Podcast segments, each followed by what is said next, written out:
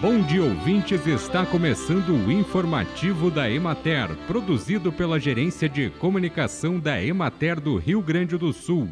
A apresentação é de Matheus de Oliveira, na técnica Duda Machado.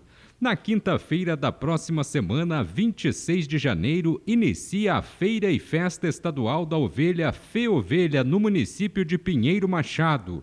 O evento, organizado pelo Sindicato Rural de Pinheiro Machado, com apoio da Emater, Secretaria Estadual da Agricultura, Pecuária, Produção Sustentável e Irrigação, Prefeitura e demais entidades locais, será realizado no Parque Charrua com programação até domingo 29 de janeiro.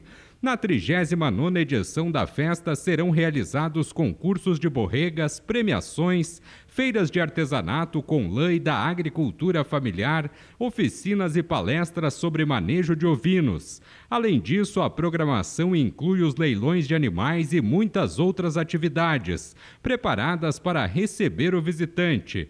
O extensionista rural da Emater, Luiz Inácio Jaques, explicou que a Feira Ovelha é um momento importante no trabalho de toda a equipe, pois a feira integra as atividades desenvolvidas na pecuária familiar da região, que envolve principalmente a ovinocultura, que busca, sobretudo, promover o melhoramento genético e o artesanato típico. A Feovelha tem uma programação especial como o concurso de artesanato e o concurso de borregas. A expectativa de público para esta edição da festa é de 3 mil visitantes e a entrada é franca.